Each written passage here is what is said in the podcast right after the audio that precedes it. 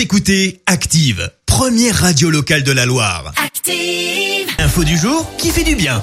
Voici l'info du jour qui fait du bien avant la météo et nous partons au Liban ce matin. Exactement, à Beyrouth même où le port a connu hier un incendie, nouvelle catastrophe un mois après une explosion qui a fait plus de 200 morts et des milliers de blessés.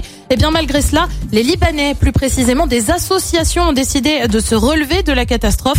Les explosions ont brisé un nombre incalculable de baies vitrées et de fenêtres. Les éclats de verre s'accumulent dans les immeubles et sur les trottoirs de la ville, mais une partie de ce verre est conduit à Tripoli dans le nord du pays où il est recyclé pour être transformé. Une lancée euh, par des associations et des volontaires qui déblaient les décombres après l'explosion du 4 août. Euh, Tout le monde peut s'y mettre. Un numéro spécial a d'ailleurs été mis en place pour permettre aux Béroutins d'appeler et demander qu'on vienne récupérer le verre brisé chez eux. Euh, D'après des estimations, l'explosion aurait soufflé 5000 tonnes de verre dans les deux usines de Tripoli.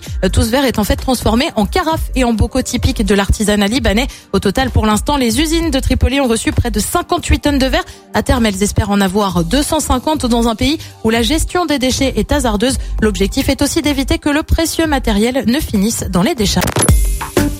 Écoutez Active en HD sur votre smartphone, dans la Loire, la Haute-Loire et partout en France, sur activeradio.com.